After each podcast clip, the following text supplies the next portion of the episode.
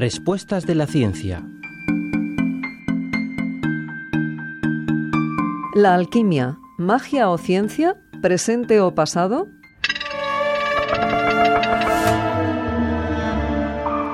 Cuando hablamos de alquimia, inmediatamente nuestro pensamiento nos lleva a un tiempo pasado, a unas prácticas ya desterradas y muertas, ejercidas por magos y hechiceros. Existen muchas teorías sobre su origen.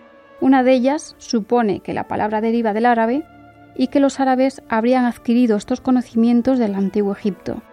La alquimia se practicaba también en China, de donde procede un supuesto primer tratado alquímico del año 140 a.C. Sorprendentemente, la alquimia se sigue practicando en la actualidad, aunque sin el contenido esotérico que poseía anteriormente. También hay que decir que gracias a ella se desarrollaron las bases de la química moderna. Rosa María Huertas Penela, profesora en la Facultad de Ciencias de la UNED. Radio 5 Todo Noticias.